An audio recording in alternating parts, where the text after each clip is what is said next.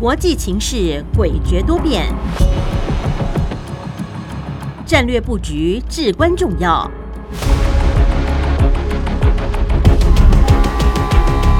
关心台海局势发展，请听汉声电台《国际战略风云录》。曾福生带您拓展国际视野，掌握先机。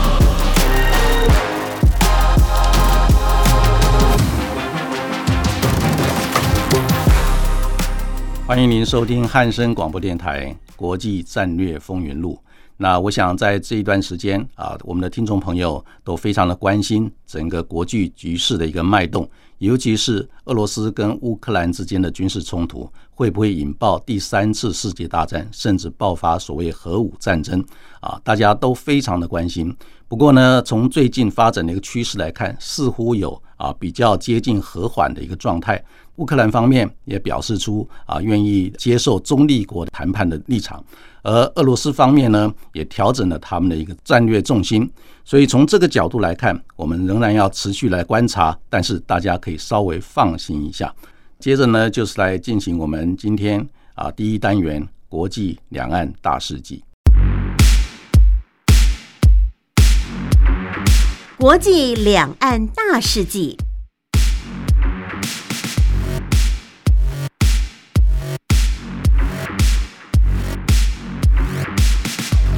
欢迎您收听汉声广播电台《国际战略风云录》，我是曾富生。今天呢，我们给听众朋友准备的，就是在最近啊，整个国际战略情势啊啊，出现了一些重大的变化，尤其是俄罗斯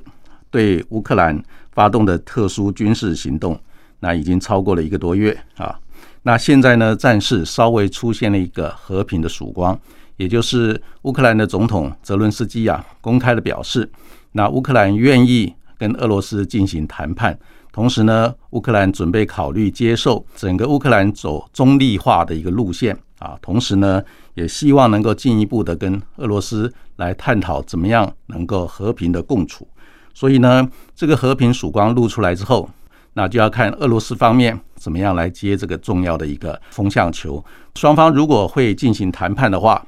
应该是在土耳其，但是现在呢，谈判的时间还没有确定。那美国总统呢，在三月二十五号，他在访问波兰啊，曾经发表过一个重要的演讲，他要求呢，俄国对这一次的战争暴行啊，要负起责任。同时呢，他也表示说啊，这个普丁应该是不能够让他继续的掌权。但是随后，美国的国务卿布林肯公开的表示，美国没有意思要来推翻普京政权。那这一点呢，他们重复的做特别的声明啊，避免呢普京恼羞成怒啊，可能要啊运用核生化武器来对付啊西方国家。在这个过程里面呢，啊北约还有七大工业国组织以及欧盟也分别的连续召开了这个峰会。共同的讨论俄乌战争的问题，那尤其是在北约在峰会之后呢，发表了一个联合声明啊，要求俄国立即来停止战争的行动，同时也警告中共啊，不得协助俄罗斯来推动这一次的战争。再看就是在美国这个国务卿布林肯在三月二十三号啊，公开的宣布啊，经过检视啊所有的资料跟啊情资以后。美国已经正式的认定，那俄国在乌克兰犯下了战争罪啊。那这项指控呢，对于俄罗斯来讲是一项非常严重的一个指控。那至于后续会如何发展，仍然值得我们密切的来观察。同时呢，美国的国家安全顾问苏利文也公开的表示，美国正式的宣布所谓的三步的红线。这三步呢，第一就是要求世界各国。不要利用制裁俄罗斯带来的商业的机会。第二个，希望世界各国不要帮助俄罗斯规避出口管制的一些措施。第三个，要求世界各国不要处理被禁止的一些金融交易，也就是对俄罗斯进行所谓金融封锁跟金融管制、金融制裁呢？希望世界各国能够配合。那俄罗斯当然也不是省油的灯啊，在面对西方国家的一些经济制裁跟金融的一个封锁之后，那俄罗斯总统也在三月二十三号公开的表示，现在俄罗斯呢，对于有四十八个所谓的不友善的国家，在提供天然气的时候呢，要求改用卢布来结算交易啊。那这项讯息铺露出来之后呢，俄罗斯的卢布啊跟着大涨。同时，欧洲的天然气的价格也飙高啊，所以在这个时候，俄罗斯的军方也公开的宣布，这一次对乌克兰的战争特殊军事行动第一阶段已经达成目标。今后呢，俄罗斯对乌克兰的军事行动将侧重在解放东乌克兰，也就是顿巴斯地区啊，作为主要的战略目标啊。那再来就是俄罗斯为了报复日本。啊，因为这个俄乌战争，那日本也配合西方国家对莫斯科寄出经济还有科技的制裁。那俄罗斯呢，他们宣布在三月二十五号开始啊，在日俄有争议的所谓北方四岛上要举行军事演习。那同时呢，俄罗斯也停止跟日本进行所谓的第二次世界大战啊要签署和平条约的谈判。所以从这个角度来看。俄罗斯等于是警告日本，那第二次世界大战到目前为止，俄国跟日本之间还没有签署所谓的啊和平协议，也就是双方仍然是处于所谓的交战的一个状态啊。那这个是代表说，如果说日本继续的配合西方国家对俄罗斯进一步的所谓经济、科技还有其他方面的制裁的话，那俄罗斯不排除会对日本做进一步的施压的一个动作。那再看就是美国跟中国大陆啊的关系方面，在三月十八号双方的领导人进行啊视讯加密峰会之后呢，那美国的贸易代表办公室在三月二十三号啊公开的宣布，将会恢复对中共三百五十二项产品的关税的豁免。这个意思就是，原来美国方面宣布有两千五百亿美金中国大陆出口到美国的一个商品呢，要增加百分之十到百分之二十五的惩罚性的关税。但是呢，这个宣布表示说，有三百五十二项的产品，就是中国大陆出口到美国的产品，可以豁免这些惩罚性的关税。不过呢，随后美国的贸易代表戴奇呢，又在三月二十六号。啊，接受这个媒体访问的时候，他有公开的表示，他说美国正在准备一个新的对中共的一个贸易政策，这项新的贸易政策将会更积极的来对中国大陆施压，要求他遵守国际贸易规则，同时要求中国大陆改变扭曲市场经济的一些经贸的行为啊。再来就是中国大陆的国家主席啊，习近平呢，在三月二十五号。跟韩国的总统当选人尹锡悦以及英国的首相强生啊通了电话。那这一次呢，习近平跟强生的通话呢，他是希望英国方面能够站在比较客观公正的态度来对待中英关系，也就是希望跟英国方面呢能够重新的拉近啊双方之间的一个经贸合作，还有其他的一些科技交流、人文交流的一些合作。英国的首相强森呢？对于习近平的通话，也表示相当程度的善意，也展现出英国他的一个长袖善舞的一个外交艺术。另外呢，就是习近平跟韩国的总统当选人尹锡悦的通话里面，也公开的表示，希望呢中韩之间能够坚持相互尊重，加强政治互信，还要加强国际还有地区的合作。因为呢，中国大陆方面认为。尹锡悦从他在竞选期间所公开表示的一些外交政策方向，他是非常非常亲美的一个政策。在现阶段美中之间战略竞争啊朝激烈化的一个方向来发展的时候呢，那习近平也展现出相当程度的一个弹性啊，希望能够拉拢尹锡悦呢，来带领南韩新的一个政府，不要对于中国大陆的政策采取过度敌对的一个态度啊。再来就是北韩。在三月二十四号啊，从平壤朝东部的海域发射一枚洲际的弹道飞弹。这枚洲际的弹道飞弹呢，是可以射到美国本土，也是今年第十二次试射这种弹道飞弹。那展现出北韩的核武的力量呢，仍然是具有威胁性的。而这一次，金正恩公开的表示，他准备跟美国进行所谓的长期对抗啊。那大陆的外交部长王毅呢，在三月二十五号也访问印度啊。这一次呢，啊，王毅在印度跟印度的这个国家安全顾问，还有印度的外交部长苏杰生啊，进行深度的一个对话。他公开的表示啊，希望中印关系能够朝三个思路来发展。第一个就是中印关系要以长远的眼光来看待；第二个，希望能够发展共赢的思维，同时啊，希望以合作的姿态来鼓励啊这个中印关系以及多边的一个合作关系。所以从这个角度来看。在美国积极的筹组跨的四方安全对话的过程里面呢，那印度的态度始终保持相当程度的一个暧昧。那这一次中国大陆外交部长特别访问印度呢，也是希望能够拉拢印度，不要太朝美国方面来倾斜。那最后就是美国的印太总部司令阿基里诺，在三月二十五号啊，在澳洲啊进行一项访问的时候，公开的表示，从这一次。俄罗斯入侵乌克兰的动作，可以发现呢，共军正逐渐的增加对台湾的施压，也展现出中共很可能会对台湾采取军事行动啊。这项假设呢，是有可能变成事实的。所以呢，美国方面第一个要积极的啊进行准备。也就是不能够自满，要在面临威胁的时候呢，能够展现出美军的实力。同时，阿基里诺也公开的表示啊，在整个台海安全形势来看，确实看到了有上升的一个压力啊。所以，我们中华民国国军在面对国际局势快速的变化，以及中共对台军事的施压，那我们国防部公开的表示，那国军正透过精实的训练，不断的提升不对称作战的能力。并依敌情的威胁，完善各项战备应处的措施。同时呢，国军已经提升绵密的勤监侦的作为，强化危机应处的能力啊，加速军备筹获，提升战力。同时呢，精实部队战备训练啊，并且强化反制敌人认知作战的能量。持续的深化区域安全链接等六项啊重要的应变作为，来借以建立所谓可视的一个贺主战力，来确保国家安全。以上就是今天汉声广播电台国际战略风云录国际两岸大事记的节目内容。继续我们进行我们第二单元的节目，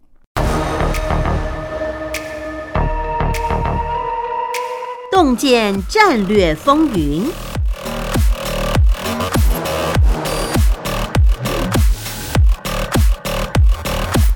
欢迎您回到汉声广播电台《国际战略风云录》，我是曾富生。在今天“洞见战略风云”这个单元里面，第一个我们要探讨的主题就是俄乌战争现在状况仍然焦灼，同时呢，全世界正在付出重大的一个代价。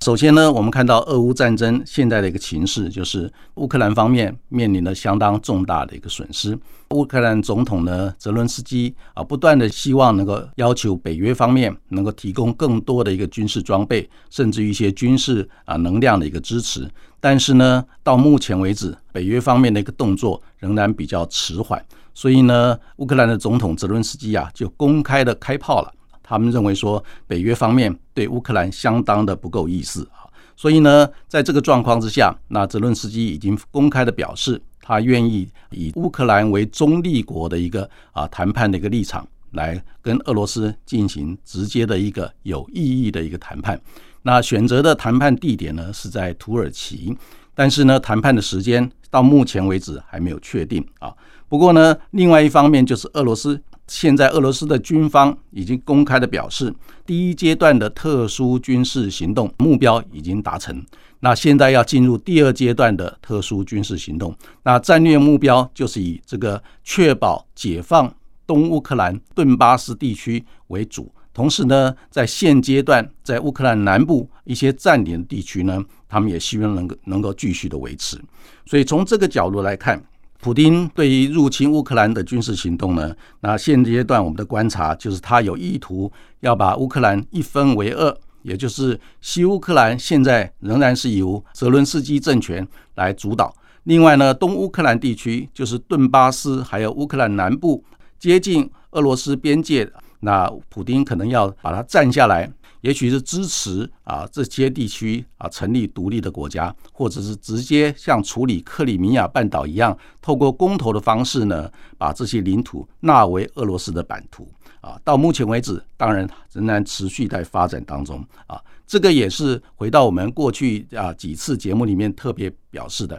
就是普丁在这一次执行所谓入侵乌克兰的特殊军事行动啊，他有最少五个到六个战略选项。在五个到六个战略选项里面，它随时随着情势来调配运用。那现阶段呢，它所采取的就是第三个啊战略选项，就是准备呢把这个东乌克兰地区接近百分之八十的居民呢是讲俄罗斯语的啊。那在这个地区已经进行内战长达八年的时间，所以在这个状况之下，那俄罗斯现在就准备说，以现在占领的一个东乌克兰顿巴斯，还有这个南乌克兰地区。多数是以讲俄罗斯语为主的地区呢，他准备把它占领下来，或者是支撑他们成为啊独立的国家，再透过公投的方式来纳入俄罗斯的一个版图。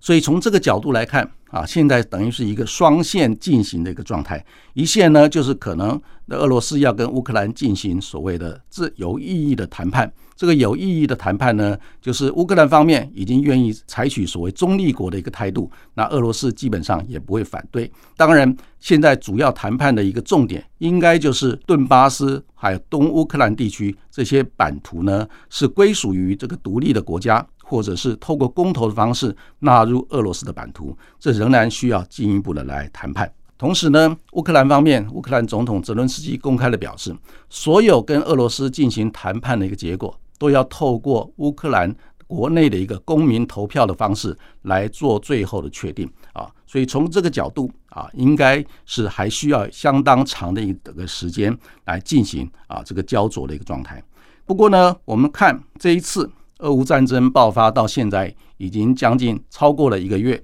这一个月的期间里面啊，透过这个啊社群媒体还有这个网络媒体呢，那全世界都亲眼的看到啊战争的一个悲剧。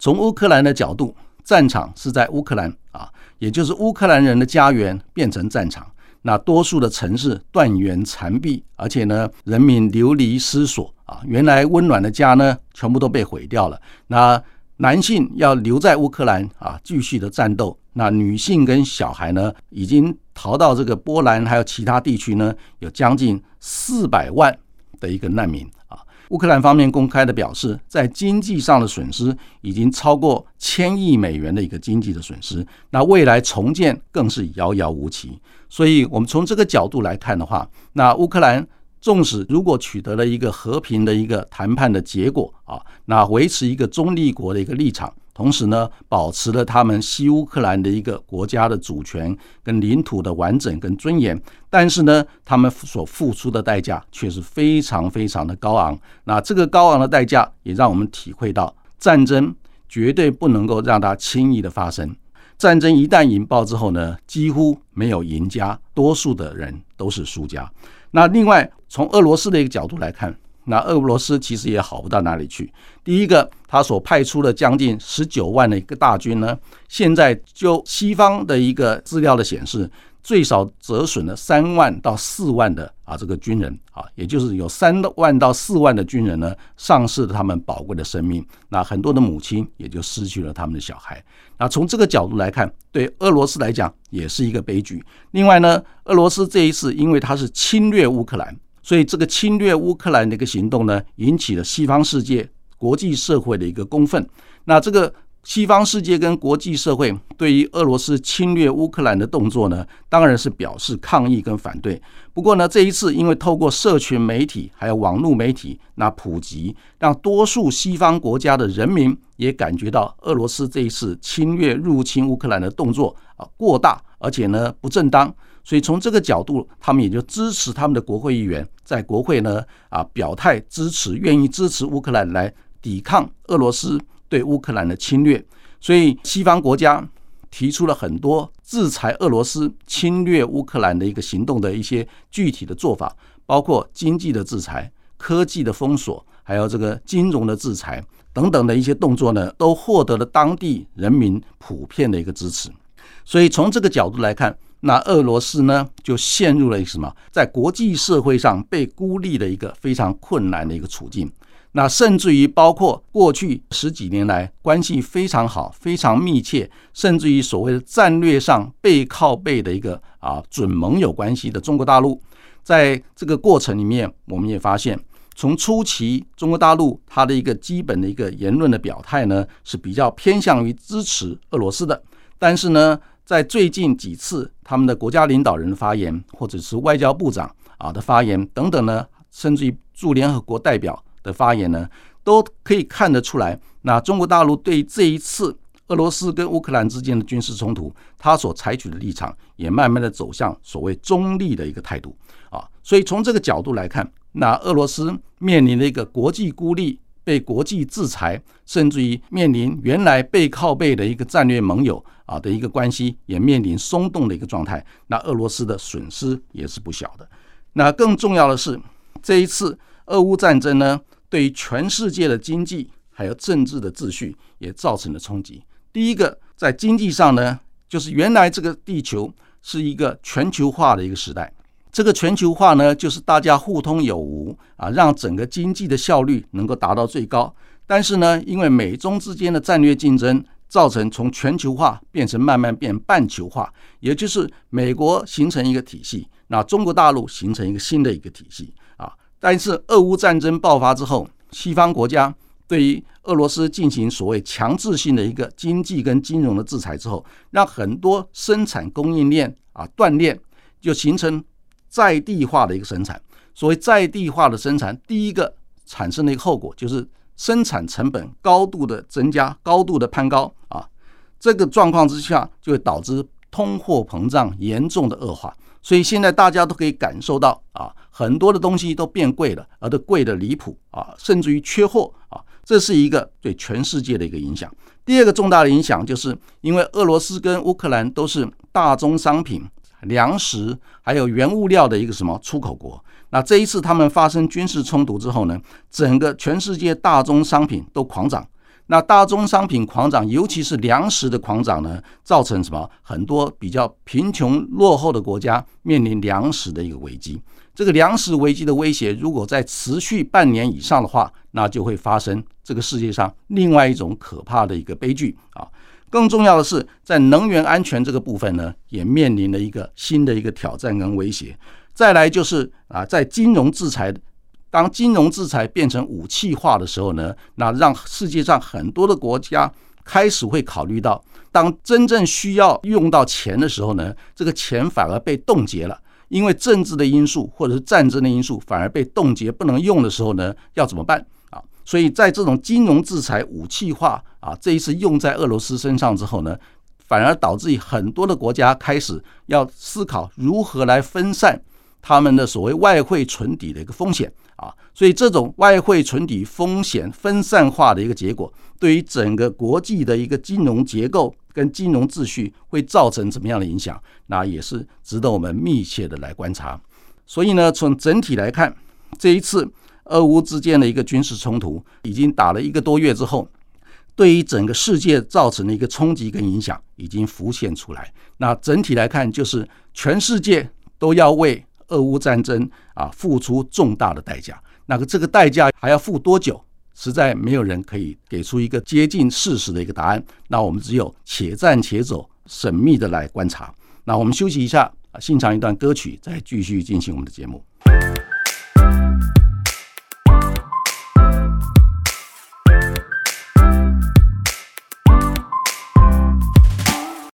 欢迎您回到汉声广播电台。国际战略风云录，我是曾富生。在今天洞见战略风云这个单元里面，我们第二个要探讨的主题就是有关于美国对台海战略清晰或者是战略模糊的一个探讨。那因为呢，这一次俄乌战争爆发之后，美国总统拜登对于乌克兰的一个表态啊，展现出一个前所未见的一个战略清晰。这个战略清晰是什么呢？就是美国总统拜登公开的跟乌克兰，还有跟全世界表示，美国的军队绝对不会进入乌克兰作战啊，因为要避免北约跟俄罗斯之间爆发军事冲突，可能引爆第三次世界大战或者是核子战争，所以美国坚持绝对不会派兵进入乌克兰境内跟俄罗斯的军队作战。但是呢，拜登总统也公开的表示，美国绝对会遵守北约宪章第五条的规定，也就是俄罗斯的军队只要对北约二十七个盟国任何一个盟国有一寸领土的一个侵略的话，那北约国家就会做出具体而且强力的一个回应啊。那美国跟俄罗斯之间的军事冲突就会引爆啊。所以这个是一个非常明确啊的一个战略清晰的一个表态。但是呢，因为拜登总统对于乌克兰这一次的一个事件呢，做出战略清晰的一个表态呢，反而让美国国内的一个共和党，也就是现在美国的反对党，批评拜登总统是软弱啊，面对俄罗斯侵略乌克兰，不敢做出强有力的一个反击啊，只有提供这个军事的一个援助或者是道德上的一个支援，但是呢，没有做具体军事派兵。进入乌克兰作战的一个反应，反而鼓励了俄罗斯啊入侵乌克兰的动作越做越大啊。所以从这个角度来看，到底战略清晰或者是战略模糊，对于所谓抵抗反制这个侵略的一个动作呢，哪一个比较有效，也成为现在在美国啊重要智库啊激烈讨论的一个重要的话题。所以呢，从乌克兰再延伸到台海地区。在过去长期一段时间呢，也是一样。那美国总统拜登啊，美国政府公开的表示，美国对于台海地区，他所采取的一个立场就是战略模糊、两面贺阻啊。那战略模糊、两面贺阻，最重要的一个目的呢，就是希望能够维持台海地区和平稳定的现状啊。但是呢，在这一次俄罗斯入侵乌克兰一个动作里面啊，发现呢，美国。对于乌克兰的战略清晰啊，是表示美国不会派兵进入乌克兰啊，跟俄罗斯作战啊。那这个动作呢，反而就是让台湾甚至于亚太地区很多的国家开始担心，如果说中国大陆对于台湾或者是对于啊这个亚太地区相关的国家做出军事侵略的动作的话，美国可能会因为怕引爆。美中之间的一个军事冲突，所以都采取啊战略模糊的一个啊政策立场啊。那其实呢，我在长期观察研究美中之间的一个啊关系，以及美国对于台海地区啊的一个策略措施，其实呢，战略清晰或者是战略模糊，只是啊一般讨论的时候借来运用的一个两个概念而已。真正的美国政府长期以来对于处理台海地区的问题，它基本上有六种模式啊。那这六种模式呢，第一种模式就是美中关系跟美台关系，它是平行发展的，也就是美国跟中国大陆发展建设性合作伙伴关系，跟美国跟台湾发展建设性合作伙伴关系是平行发展的。在过去的一段时间里面，我们也发现，美国一方面跟中国大陆之间有所谓正式的外交关系，另外一方面，美国也支持我们参加啊亚太经合会，美国也支持我们台湾啊中华民国参加这个亚洲开发银行。另外呢，那美国一方面跟中国大陆发展建设性合作伙伴关系，同时也跟我们中华民国发展科技。经贸甚至于军事安全的合作关系，这个就是美中关系跟美台关系平行发展的一个结构啊。第二个模式呢，就是美国有台不反中，也就是美国跟台湾友善，但是呢，美国也不跟中国大陆对抗。那这个最简单的一个例子就是，美国支持我们台湾参与世界卫生组织，也支持我们啊参加世界卫生大会。但是呢，美国也不会反对啊，中国大陆参加世界卫生组织跟世界卫生大会，这个就是美国有台不反中的一个模式。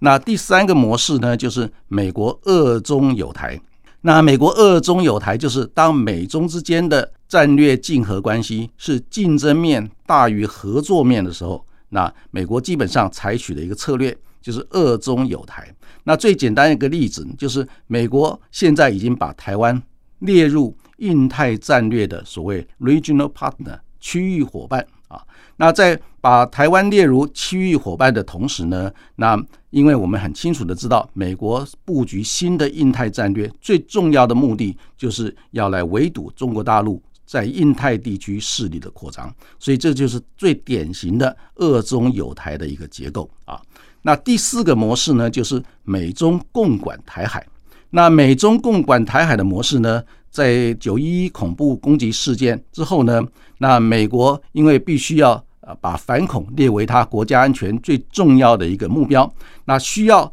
拉拢中共来一起联合执行反恐行动，在巴基斯坦。在阿富汗，在中东地区啊，所以呢，在那个时候，美国就会啊，希望呢，跟中国大陆发展更密切的一个战略协作伙伴关系，来执行反恐任务。而在那个时候，同时呢，那中华民国台湾这一方面，如果说对于公投入联，还有公投制宪等等的一些动作，当然就会违背到美中之间所谓重大的关键利益，在那个时候。啊，就出现了美中共管台海的一个重要的议题啊。那这个是啊第四个模式。那第五个模式呢，就是美国会打台湾牌来牵制中国大陆。最明显的一个例子就是现在美国准备推动在印太战略结构里面有一个重要的项目，就是叫印太经济架构。这个印太经济架构现在正在形成当中。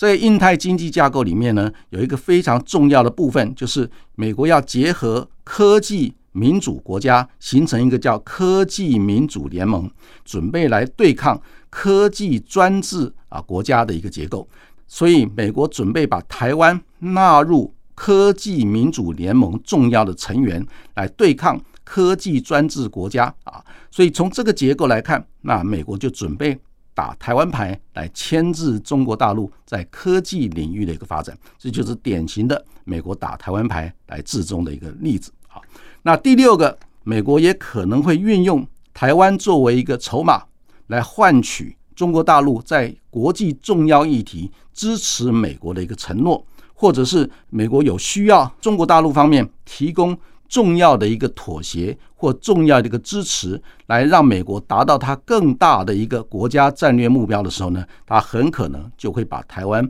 当成一个交换利益的一个筹码。当然，这发生的可能性不高，但是呢，也曾经发生过。例如，在一九七零年代，因为美国想要联中制俄。那时候的苏联是美国最大的一个竞争对手，跟美国最大的一个啊威胁跟敌对势力。所以，美国在一九七零年代为了要啊牵制苏联，要打败苏联啊，所以美国拉拢中共，形成一个叫联中制苏的一个结构。那时候呢，就跟中华民国断绝了啊这个外交关系，所谓断交、撤军、废约的一个结果。所以，这个是一个例子。另外呢，那现在俄乌战争啊陷入一个焦灼的状态，焦灼的状态里面，美国在最近有一些动作啊，譬如说在三月十八号啊，拜登跟习近平进行加密的视讯峰会里面，他到底谈了哪些重要的议题？里面是不是有牵涉到准备联中来制恶？是否可能再度的发生？值得我们密切的来观察。所以整体来看，美国处理台海问题呢？它基本上就是这个六种模式啊，美中关系与美台关系平行发展，这是第一种；第二种，美国有台不反中；第三种，美国恶中有台；第四种，美中共管台海；第五种，美国打台湾牌来牵制中共；第六种，就是美国可能运用台湾来换取中国大陆的一个承诺。所以从这个角度来看，这六种模式。会随着美国的国家利益的需要来调配运用。那这六种模式的一个运用呢，啊，基本上就跳脱了所谓战略清晰或者是战略模糊啊的一个辩论。那所以整体来看呢，我认为到目前为止，拜登政府因为他担心了，如果说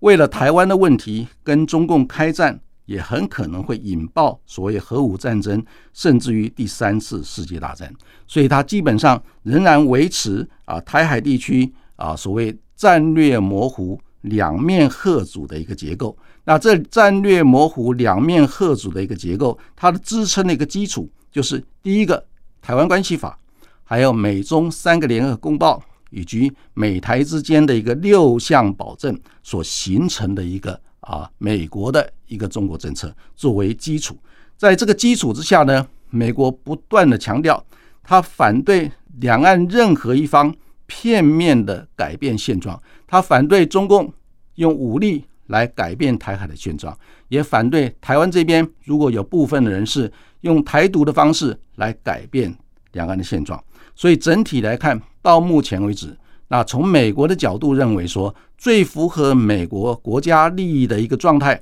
就是台海地区继续的维持现阶段和平稳定的现状。同时，美国方面也鼓励两岸之间进行所谓和缓良性互动。进行所谓建设性的一个对话，那用和平的方式来解决两岸之间的分歧。那所以整体来看，战略清晰跟战略模糊的辩论应该会告一段落。但是呢，美国对于处理台海地区的六种模式，它随着自己国家利益来做调配运用，才是我们必须要密切观察的一个动向。那以上呢，就是今天我们汉声广播电台。国际战略风云录，洞见战略风云啊，主要的节目的内容。谢谢您的收听，我们下个礼拜空中再见，晚安。